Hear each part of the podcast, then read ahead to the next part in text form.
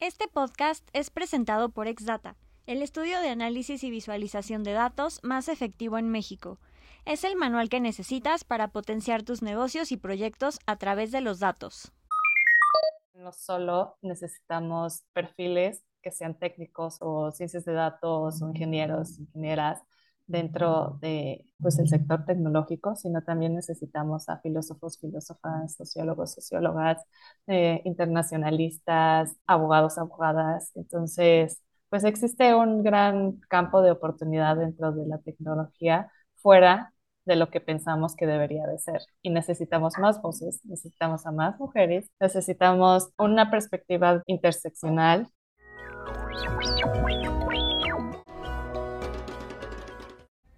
Hola, mi nombre es Lili Cuesta y te doy la bienvenida a DataShot, tu dosis semanal de información sobre todo lo relacionado a los datos. ¿Cómo los utilizan las empresas? ¿Qué pasa con aquellos que no lo hacen? ¿Cómo su uso puede impulsar tu estrategia de negocios? Y más. Daniela es coordinadora de proyectos en el Ion Resilience Lab de C-Minds, área desde la cual impulsa herramientas para una sociedad más justa e igualitaria. Asimismo, ha liderado Open Loop México, parte del programa global de Meta de Gobernanza Experimental.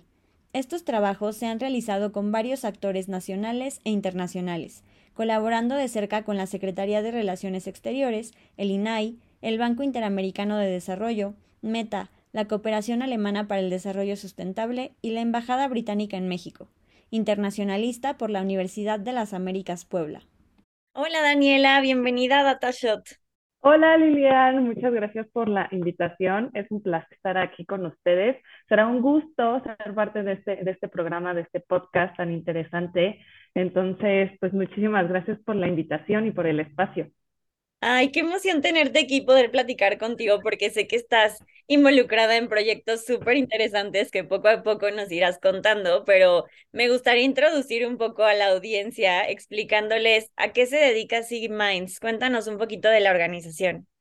Sí, claro, pues SeaMinds es una think and do tank mexicana liderada por mujeres, en donde pues buscamos impulsar eh, la innovación y también el desarrollo y uso responsable de tecnologías de frontera, que pues nos referimos a tecnologías de frontera, tanto como la inteligencia artificial, como estas tecnologías que van a ser parte del metaverso, como realidad aumentada, realidad virtual, realidad extendida, este, así como blockchain y pues todo eso justamente pues para el bien de América Latina, ¿no? Entonces, nuestro tema es como esta intersección entre las nuevas tecnologías y su impacto en la sociedad y el medio ambiente. Y pues además yo, estoy, soy, yo soy parte del área del Ion Resilience Lab, que es, está enfocada en preparar a individuos, individuas ante pues, un futuro que en realidad es más bien como el presente, que está siendo moldeada por estas nuevas tecnologías. Entonces, para eso, pues co-creamos estrategias tanto con el sector público como con el privado, las big techs, la academia y demás organizaciones de la sociedad civil, pues para hacer frente tanto los desafíos que puedan tener estas tecnologías como las oportunidades. Entonces, pues por mi lado, por ejemplo, he liderado proyectos enfocados en prototipos de política pública, en gobernanza experimental, como sandboxes regulatorios alrededor del el uso responsable de, de, la inteligencia artificial, también pues transformación digital inclusiva, y pues cómo puede ser además utilizada para el sector público, que también es como una parte muy importante. Y pues ahora justamente estamos explorando tanto las oportunidades como los desafíos que pueden tener el metaverso en la región de Latinoamérica y el Caribe. Oye, qué interesante. Aparte, a mí me encanta el tema, me llama mucho la atención como toda esa parte de metaverso, Web3 y demás. Eh, y actualmente, ¿en qué proyectos en específico estás trabajando? O sea, cuéntanos como algún ejemplo de alguna aplicación. Sí, pues justo este, ahorita estamos llevando a cabo un proyecto junto con Meta relacionado con el metaverso, en donde llevamos a cabo diferentes espacios de diálogo en torno, pues, alrededor de diferentes temáticas em, que tengan que ver con el metaverso, ¿no? Entonces, eso fue para eh, poder conversar sobre cómo aprovechar de mejor manera esta nueva plataforma y así abrir diferentes oportunidades, pero pues considerando los posibles retos que pueda tener el metaverso. Entonces, por ejemplo, empezamos desde qué es el metaverso, porque pues como es un tema sumamente incipiente, eh, todavía hay pues muchas eh, preguntas alrededor. Y pues quisimos empezar como qué es, qué tipo de tecnologías eh, tendrá, este, y cómo ya estamos viendo algunas aplicaciones en América Latina. Y de ahí pues ya nos pasamos a temas como desarrollo económico, también nos fuimos a temas más filosóficos como este, eh, identidad o sobre como esta línea entre la vida este, offline y la vida online. Eh, también hablamos sobre casos de uso en temas de educación y temas de salud que ya se están viendo, no pues en el metaverso, pero este, que ya lo estamos viendo con la integración de realidad aumentada o realidad virtual o realidad extendida, que pues ya nos puede dar una idea de cómo se van a ver este tipo de aplicaciones en el metaverso, ¿no?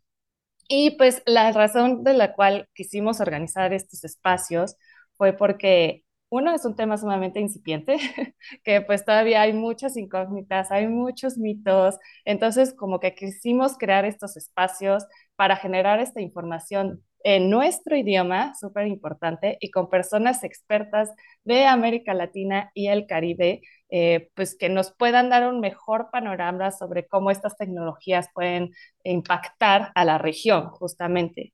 Y, de lo, y pues también como la segunda razón es porque queremos sumar a la conversación internacional desde nuestros este, contextos, nuestras perspectivas, porque si realmente se quiere buscar una plataforma inclusiva, colaborativa entre todos y todas, pues también tienen que considerar eh, pues los retos y las oportunidades que podemos tener en la región de Latinoamérica y el Caribe y no solo pues estas regiones que ya conocemos como Estados Unidos o como Europa o como Asia.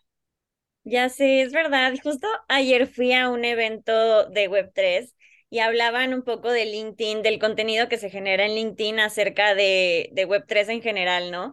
Y dicen como hay muchos creadores latinoamericanos, pero que están creando contenido en inglés, o sea, todavía como que no hay tanto pues, enfocado en Latinoamérica. Entonces, creo que sí nos falta como un camino ahí por recorrer para realmente adoptarlo de este lado, porque sé que hay mucho interés eh, pero, ¿a qué otros retos crees que nos enfrentamos eh, dentro de Latinoamérica al introducirnos en el metaverso? Pues, pues, yo creo que justamente estos retos no son nuevos. O sea, son retos a los que ya nos estamos este, enfrentando con el despliegue de otras tecnologías este, y que pues además van a ser fundamentales para el metaverso, ¿no? Entonces, yo creo que el reto principal es no incrementar las brechas digitales que ya existen actualmente, y con ello, o sea, me, voy a referir como a tres principales. Uno es infraestructura. Tenemos el reto de infraestructura, porque en temas de conectividad todavía hay 244 millones de personas, sobre todo en, en, zonas rurales, en Latinoamérica y el Caribe, que no cuentan con servicios de Internet, ¿no? Y pues no nos vayamos tan lejos, o sea, aquí en México tenemos una gran disparidad en lo que, en la conectividad que se tiene en Ciudad de México y en Nuevo León, donde el 80% de su población es usuaria de Internet, pero en Oaxaca y en Chiapas está en 45%, ¿no? Menos de la mitad. Y pues para las redes de, quinta y sexta generación, eh, pues que van a ser súper claves para el metaverso, em, pues es, va a ser también un reto porque solo el 10% de la población en Latinoamérica y el Caribe eh, cuenta con, eh, con fibra de alta calidad en sus hogares. Entonces, pues vas a tener como igual esta disparidad. Y además se necesita 10 meses más de la capacidad de infraestructura actual para lograr esto. Entonces, eso lo pongo como principal reto, está la parte como de infraestructura, también está la parte de interoperabilidad, que para quien no sepa que a qué nos referimos con interoperabilidad, es como eso eh, que permite la capacidad de plataformas digitales para intercambiar información, ya sean datos, documentos, este, u otros objetos pues, digitales. Entonces, la, la interoperabilidad no solo es como desde el aspecto técnico, sino también tiene como esta capa de infraestructura, de datos, de marcos regulatorios, de instituciones, y pues yo creo que va a ser un gran reto porque se requiere mucha colaboración internacional entre diferentes sectores para justamente establecer esos estándares y lineamientos que sean globales. Y por último, como último reto para no deprimirlos, aunque es eso, creo que no son como retos que no conozcamos, ya lo estamos viendo como en otras tecnologías, pues es el de la privacidad y la seguridad.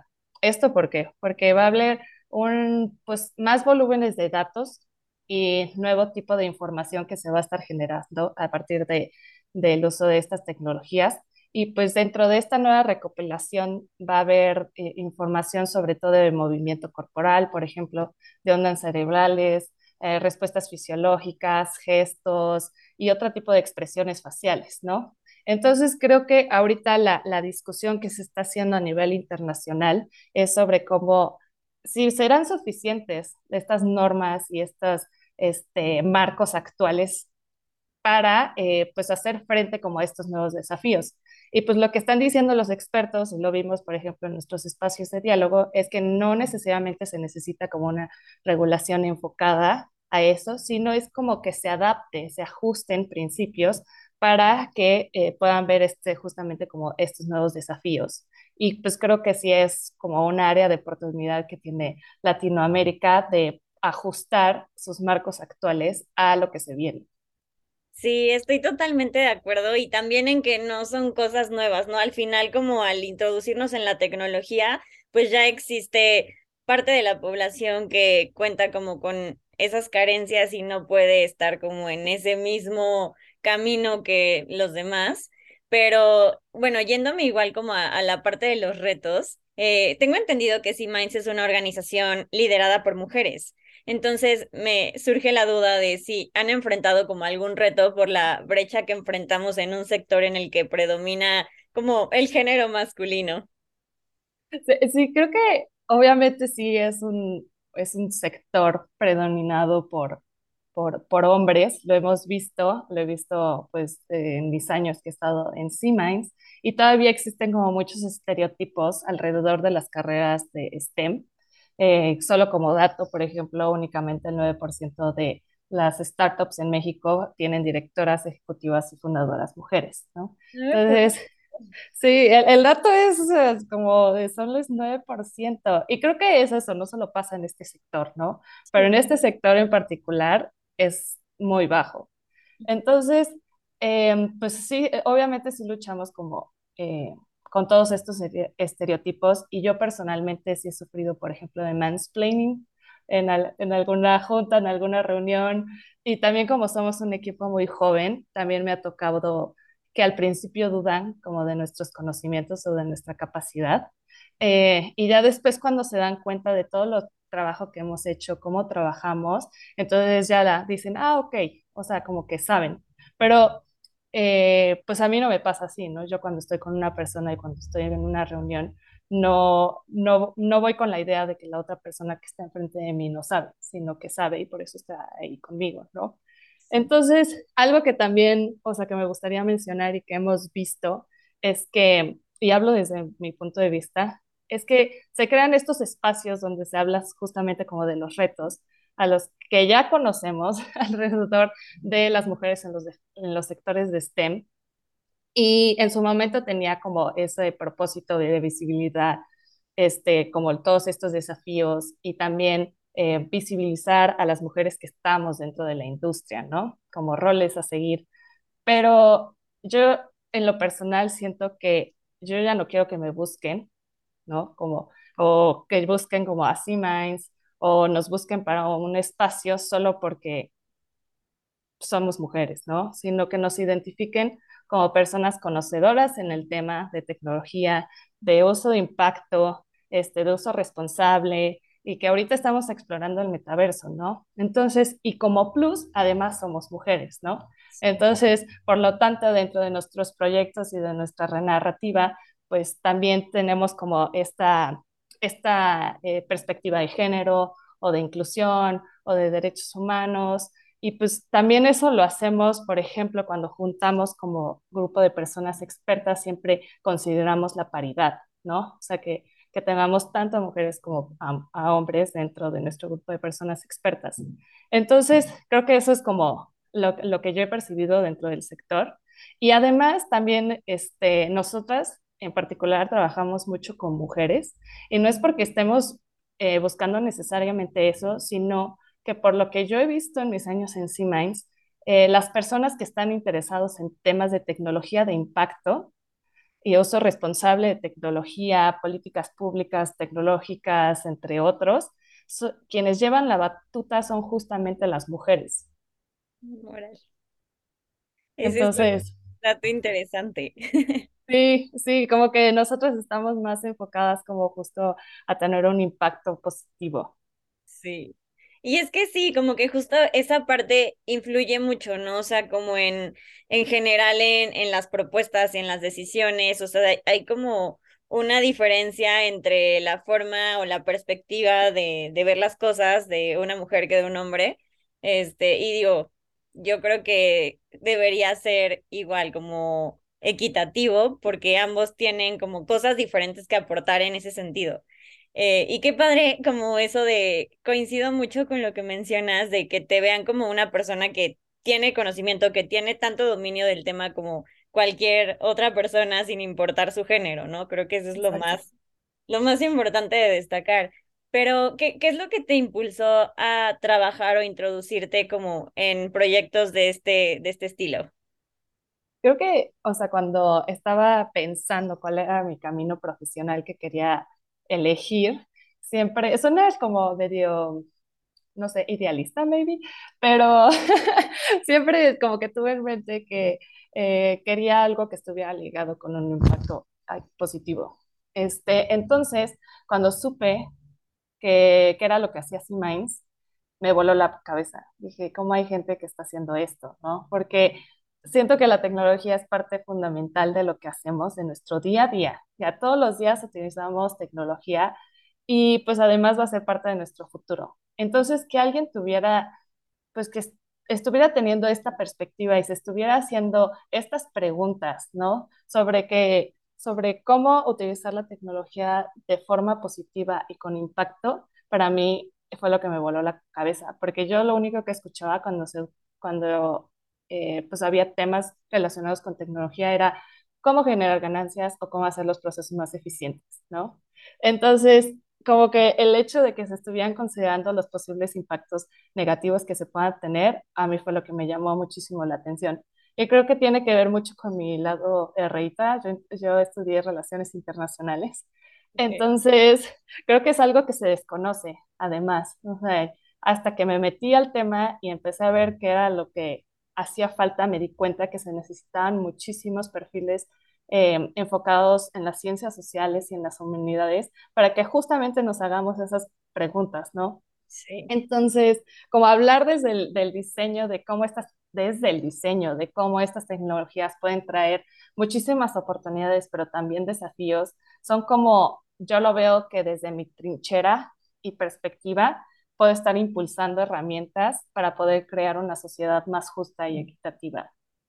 Sí, totalmente. Igual hace poquito platicaba con Paula, que ya está en Accenture en diseño de servicios, y me decía como que parte de su misión es diseñar servicios que estén como, eh, que, que, consideren como personas que a lo mejor, no sé, tienen alguna discapacidad visual o algunas otras cosas, pero que eso ya sea como lo normal, ¿no? Que no sea como, la versión normal más la versión eh, creada para este tipo de personas. O sea, que no, que ya desde el principio hacerlo más integral y creo que es como es el mismo, es, es el mismo caso más bien, ¿no? Que eh, como no hacer una distinción entre, ah, ok, este es el proyecto que alcanzó el objetivo y este es el proyecto y sustentable que alcanzó este mismo objetivo, ¿no? Como que desde el principio podemos englobar todo y pues hacer las cosas de una mejor manera. Sí, exacto. Creo que por ahí debería de ser el camino, justamente. Sí, ¿y, y cómo hacen esto? O sea, ¿cómo fusionan eh, la tecnología con la parte de, del impacto ambiental, el impacto social y pues contemplando esta parte de la inteligencia artificial? Pues, pues creo que tiene que ver mucho con lo que tú decías, que no vemos a la tecnología que debería de utilizarse por utilizarse, ¿no? O sea, no debería de verse por, como un fin, sino como un instrumento más dentro de la caja de herramientas para resolver una problemática en específico, ¿no? Que es como el caso que ahorita mencionaste. Entonces, creo que justo debería de estar centrado en las necesidades de las personas, en los contextos específicos y problemáticas específicos, ¿no? Entonces, lo que vemos y nuestra visión es que creemos que la tecnología puede y debería de utilizarse como una fuerza para el bien, ¿no? Entonces, siempre dentro de los proyectos, eh, nuestra perspectiva es que se desarrolle y se utilice de forma responsable, ¿no? Entonces, ¿por qué? Porque entendemos que aunque se tenga la mejor intención del mundo al utilizar este tipo de tecnologías, eh, estos pueden tener resultados negativos que afecten la vida de las personas.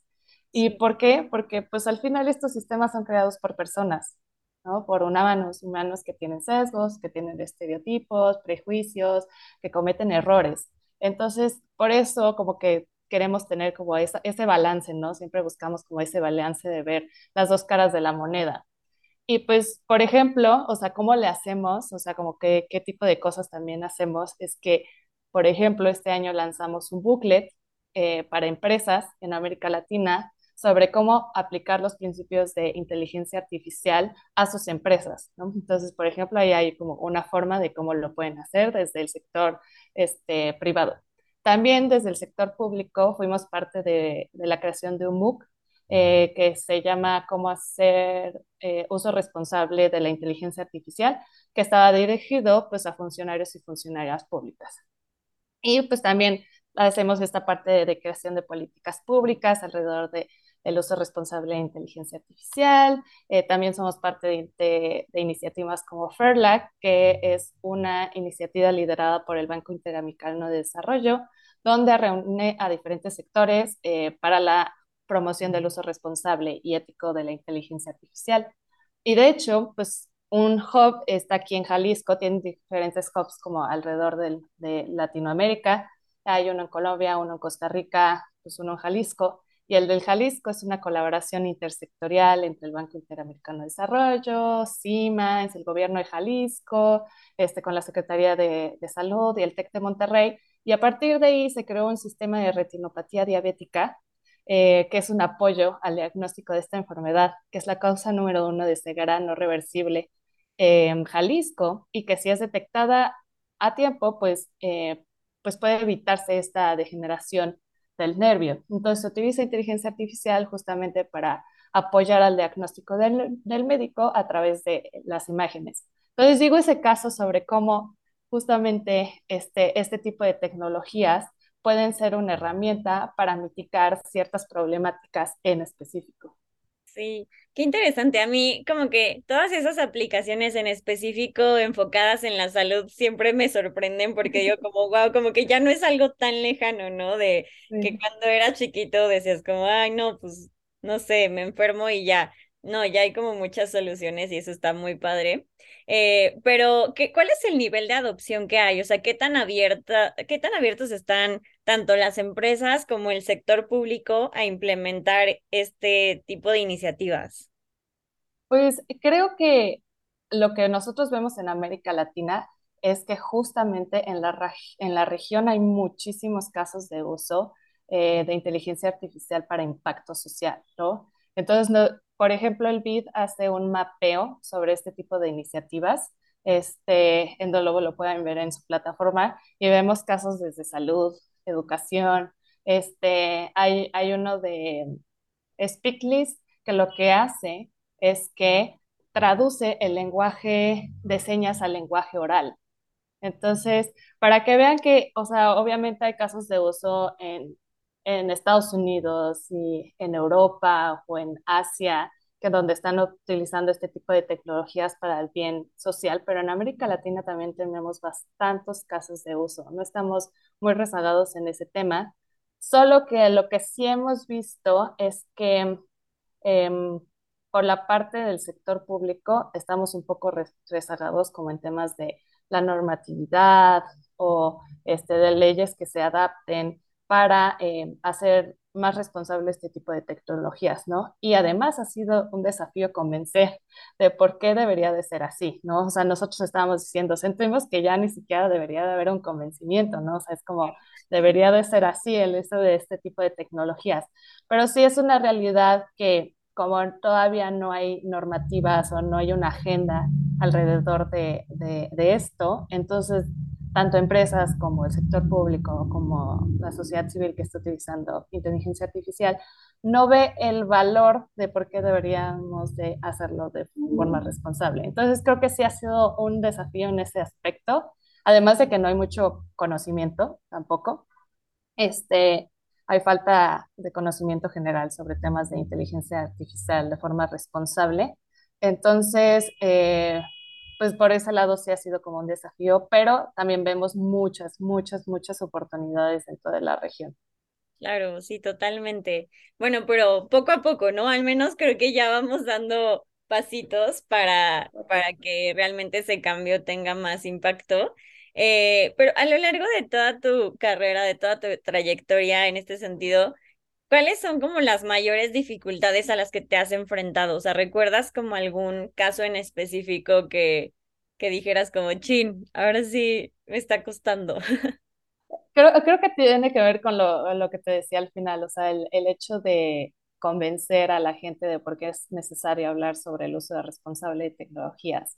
Eh, sobre todo con un proyecto que tuvimos aquí en México, este, trabajamos con empresas y con startups que están eh, pues utilizando inteligencia artificial y nosotros teníamos este prototipo de políticas públicas para hacer eh, pues sus sistemas más transparentes y explicables, ¿no? ¿Eso qué quiere decir? Que sepas qué es lo que está pasando dentro del algoritmo, este, y que además te den una explicación en términos humanos, ¿no? Porque si te dicen, este, no sé, que se utilizó algún tipo de, de, algoritmo, no vas a saber, o sea, no vas a decir así como, no sé qué quiere decir eso, ¿no? Entonces, para que se, que se diga en términos humanos.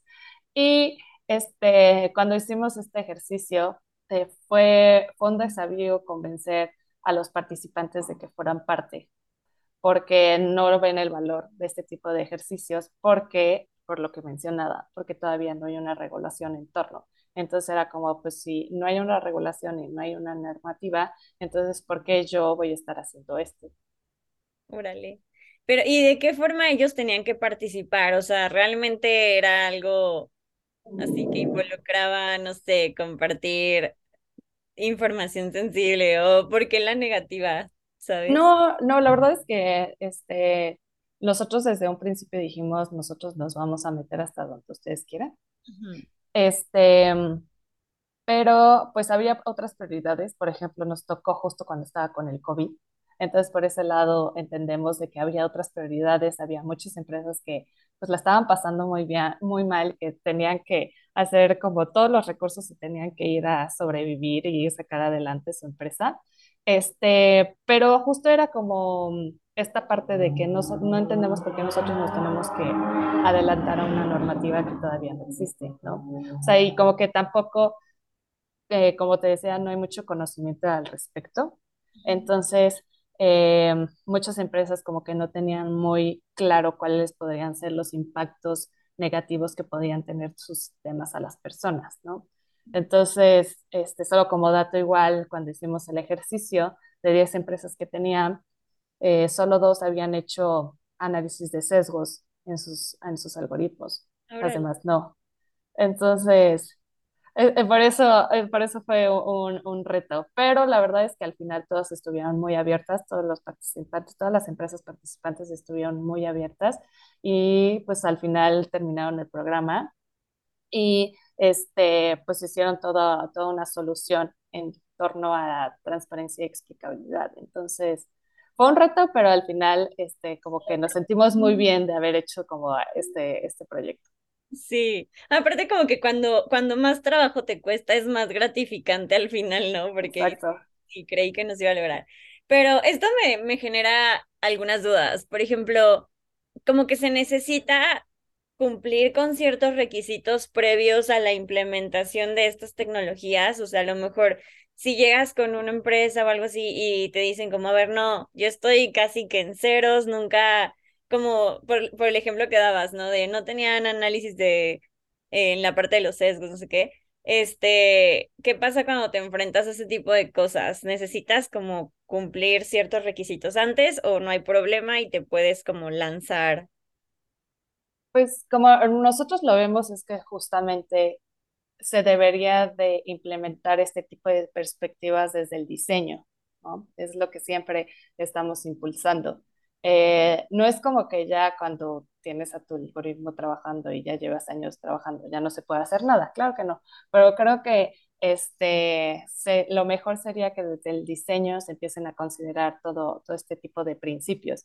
Y estos principios son, este, pues han sido abordados desde, por ejemplo, la OCDE, este, la ONU también tiene sus propios principios, la UNESCO, este, nosotros ya sacamos este booklet donde también englobamos los principios de ética de la IA y creo que una, un reto que se enfrentan las empresas es que muchas veces las regulaciones o las normativas se hacen sin considerarlas, ¿no?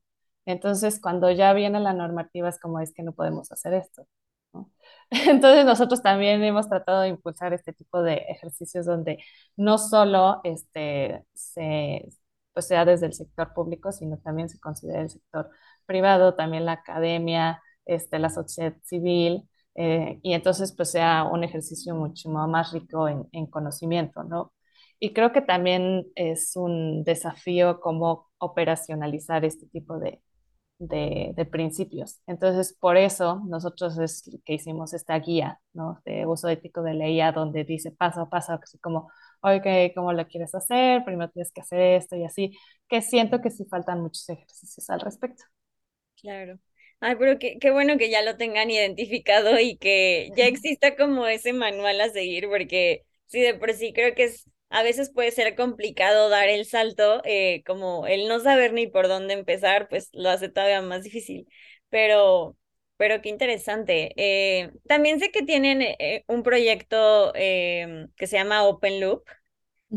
Es una iniciativa que están trabajando como de política pública sobre transparencia en sistemas de inteligencia artificial, ¿cierto? Cuéntanos sí. eso. Justo, este, pues Open Loop es parte de esta iniciativa global liderada por Meta, donde lo que busca es eh, juntar este sector de innovación tecnológico con el sector de políticas públicas, porque pues como he dicho en, en toda mi, intervención, los vemos como cosas totalmente separadas, ¿no? Como que no, no se sabe dónde está esa intersección. Entonces justamente lo que busca este, este programa es unir o crear estos puentes y eh, y así pues crear la, la, información necesaria para crear justamente normativas y leyes alrededor del uso responsable de tecnologías con eh, especial énfasis en inteligencia artificial. Entonces, pues ha habido iniciativas alrededor del mundo, por ejemplo, en Europa hubo este, uno alrededor como de este, risk assessment, después hubo uno en Singapur sobre transparencia, Hubo uno en México, donde ahí sí lo lideramos sobre transparencia y explicabilidad. Y ahorita, de hecho, yo, este, estamos lanzando uno en Uruguay, este, donde también lo estamos liderando desde parte de, de C-Minds, que tiene que ver con la parte de privacidad. Entonces, pues justamente lo que busca es este, pues es, es, alrededor de una metodología de gobernanza experimental, así lo llaman, que suena muy como de, oh, ok, gobernanza experimental. Entonces son estos como prototipos de política pública o sandboxes regulatorios que se crean eh, a partir como de buenas prácticas internacionales, este, o lo que están diciendo como diferentes organizaciones alrededor de esa temática. Se crea un documento que después eh, pues lo revisa, por ejemplo, eh, en nuestro caso fue el Banco Interamericano de Desarrollo, fuimos nosotras, también estuvo involucrado el INAI. Y a partir de ahí, 10 empresas que estén utilizando sistemas de inteligencia artificial lo prueban este, por cierto número de meses, en donde tienen un acompañamiento personalizado, en donde tienen expertos y expertas en las temáticas que los pueden ir orientando. Y después de todos estos aprendizajes que recibamos de, de estos participantes, entonces nosotros hacemos recomendaciones de políticas públicas que va enfocado en los regulatorios. Entonces, en el caso de México fue enfocado al INAI, este, que ahorita estamos justamente como en la construcción de este documento. Y en la parte de Uruguay es la URCDP, este, que es la agencia de regulación que tienen en Uruguay en temas tecnológicos de digitalización. Ya. ¿Y cuál es la importancia de los datos en estos procesos? O sea, ¿cómo funge, por ejemplo, la parte de privacidad o de, de compartir esta información? justo, este, pues nosotros como per se no vemos la parte de los datos, no, lo vemos ya después, ¿no? O sea, porque como saben cómo funciona la inteligencia artificial, es que tienes un cierto número de datos y de ahí se pasa en un algoritmo y pues tienes el resultado, ¿no? Entonces, ¿cómo funciona y por qué es importante los datos en temas de inteligencia artificial? Es porque ahí se pueden tener los sesgos, ¿no? Entonces, por ejemplo, que lo que hemos visto, por ejemplo, un traductor en análisis de texto, eh, GPT-3, que está siendo como muy popular últimamente, es que quiere producir textos similares al humano, ¿no?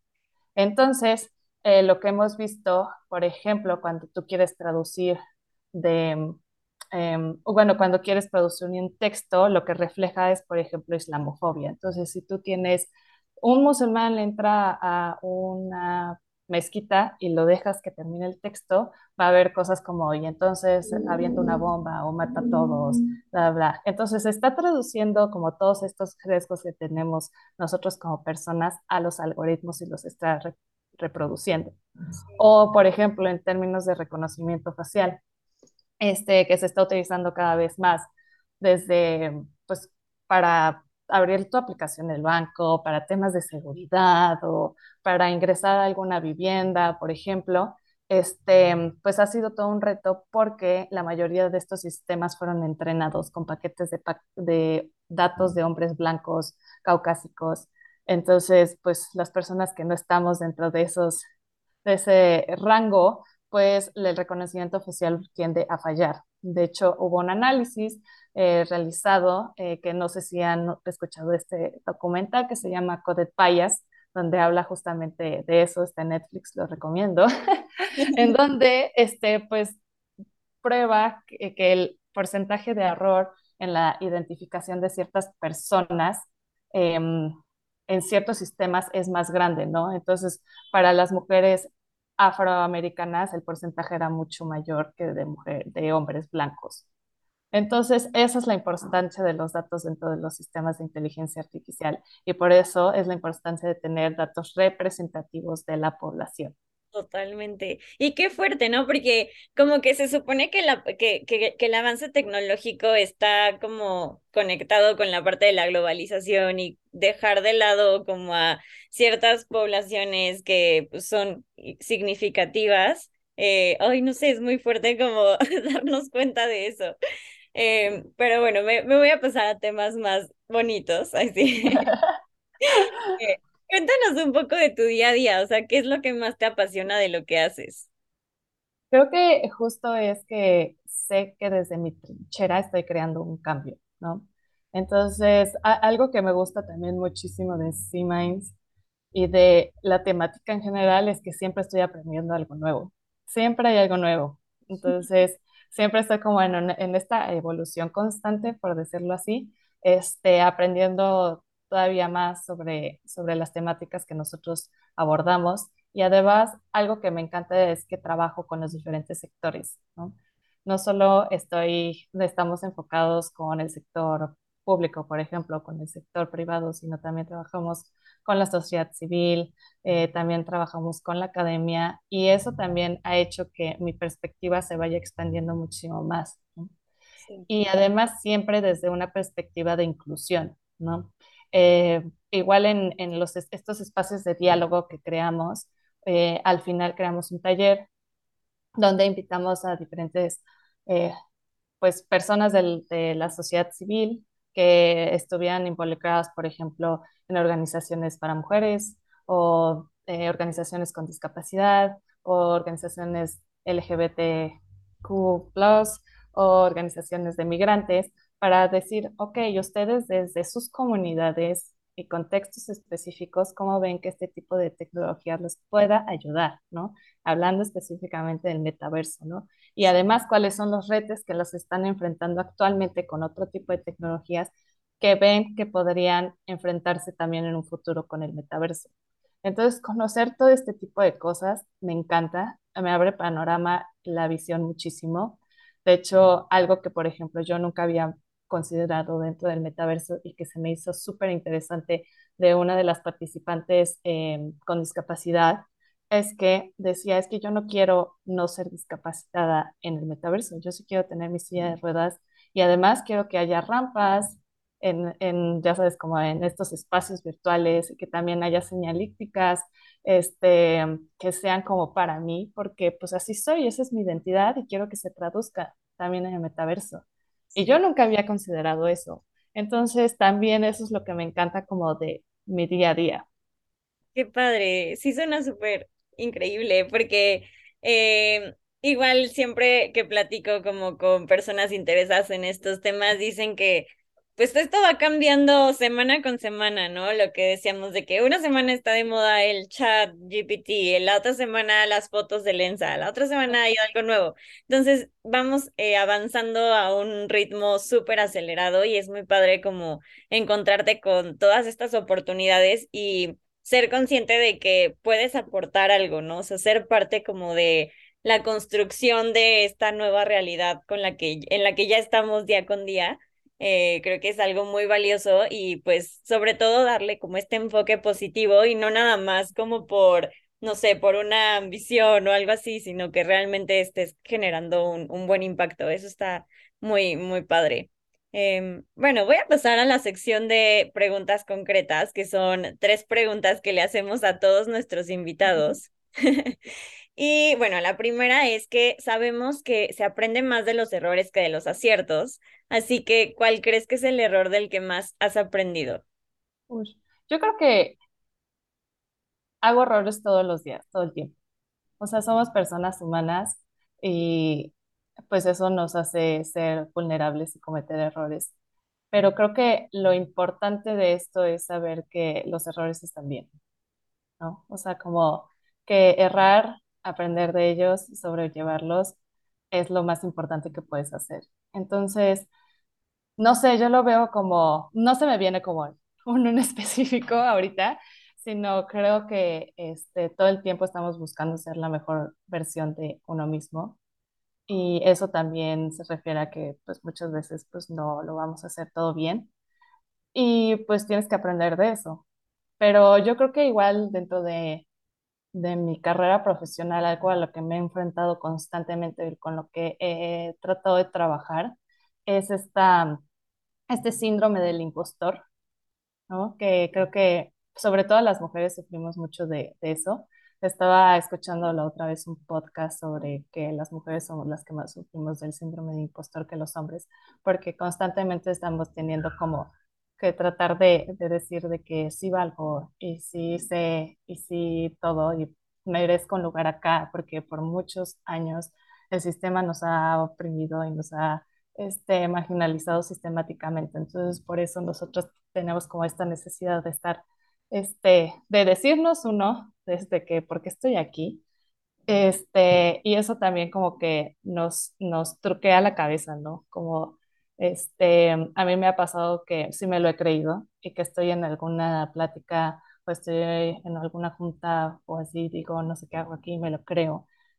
Y es horrible. Y creo que es algo a lo que he tratado de, de, de, de enfrentarme y de sacar como el mayor provecho y de aprender, este, para pues no solo no, ya, ya no creérmelo, sino también hablar del, al respecto, porque creo que es algo que no, no hablamos y que es necesario hablarlo. Sí, definitivamente. Fíjate que creo que ya nos habían dado esta respuesta justo en, en el podcast y coincido totalmente porque creo que es algo que, que vivimos a lo mejor ahorita ya nos atrevemos un poco más a hablarlo, a hacerlo consciente y decir como, uff, sí, o sea, sufro de este síndrome, pero como ya estoy tratando de combatirlo de alguna manera, pero creo que sí hay muchas personas que todavía incluso no están como en ese punto de de saber que lo valen, pero entender que hay ciertos momentos en los que hay situaciones que te hacen sentir que no, pero no es como tu realidad. Entonces, ah, sí es algo que, que se necesita trabajar constantemente, no hay duda. Muy bien, la segunda es, eh, la data está en todos lados, eh, así que cuéntanos un dato o varios que consultes todos los días. Uy, bueno, eh, creo que como dije, constantemente nos estamos actualizando. Todos los días vemos noticias al respecto. Todos los días vemos qué está pasando en los diferentes sectores, eh, qué está pasando ahorita que está diciendo con Lensa AI o qué está pasando este, con este generador de, de texto.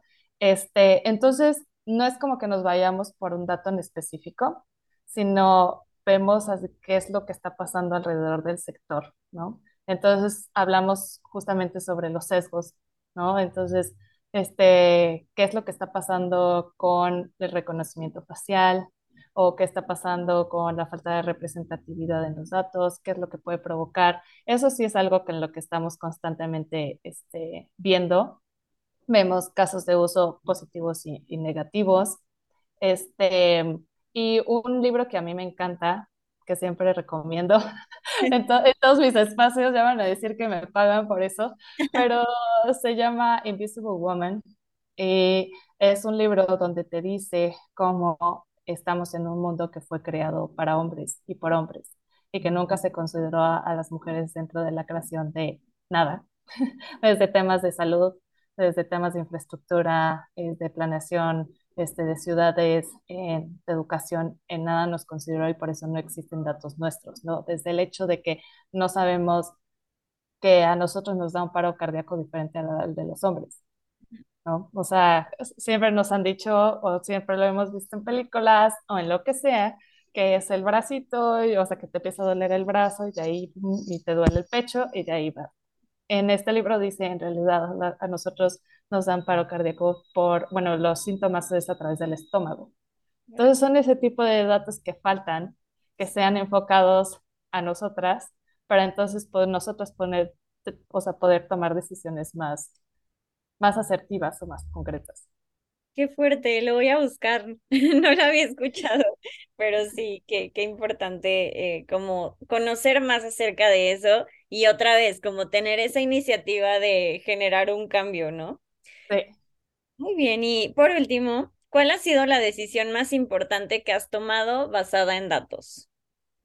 Creo, creo que es una que, que ya mencioné anterior, pero cuando nos dimos cuenta que algunas empresas en México, este, pues no, con, con este programa de Open México, eh, no tenían mucho conocimiento sobre el uso responsable de, de IA nosotros íbamos a empezar ya con la implementación de transparencia y explicabilidad y nos dimos cuenta que se necesitaba muchísimo más antes y como que nivelar el piso para que supieran, eh, pues pudieran identificar los posibles riesgos, eh, también para que pudieran hacer estos análisis de sesgos, este, todo esto antes, para ya a partir de ahí poder hacer como toda esta parte. Entonces creo que fue fundamental. Y de hecho, fue un programa que fuimos evolucionando. Como fuimos dándonos cuenta este, de qué eran las necesidades de las empresas, de cómo estaba el ecosistema, este, pues ahí fue cuando decidimos no hacer como el plan que teníamos a lo mejor en un principio así súper estructurado, sino decir, ok, creo que lo que necesitan es eso y nosotros podemos pues ofrecerles esto para que sí cumplamos con las cosas Ay, Daniela, muchas gracias. Me encantó platicar contigo. Eh, definitivamente creo que nos llevamos mucho aprendizaje y muchas cosas para como para darle más vueltas a eso eh, y ver de qué manera podemos implementarlo en nuestro día a día. Eh, ¿Tienes algo más que agregar?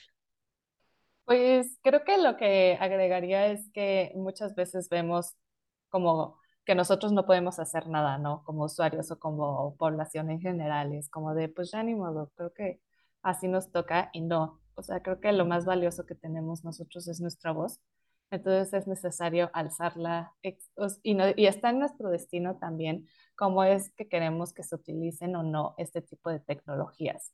Entonces creo que ahí es a donde entra como nuestra parte y además también decir que no solo necesitamos perfiles que sean técnicos o ciencias de datos o ingenieros, ingenieras dentro de pues el sector tecnológico, sino también necesitamos a filósofos, filósofas, sociólogos, sociólogas, eh, internacionalistas, abogados, abogadas. Entonces, pues existe un gran campo de oportunidad dentro de la tecnología fuera de lo que pensamos que debería de ser. Y necesitamos más voces, necesitamos a más mujeres, necesitamos una perspectiva interseccional. Entonces, pues esperemos que, que cada vez más haya más como este tipo de personas involucradas dentro del sector. Si te gustó el episodio, compártelo con alguien. También sigue Datashot en Spotify y califícanos con 5 estrellas para que más personas nos encuentren y podamos tener nuevos invitados. Eso es todo por hoy. Yo soy Lili Cuesta y sigamos transformando datos en activos.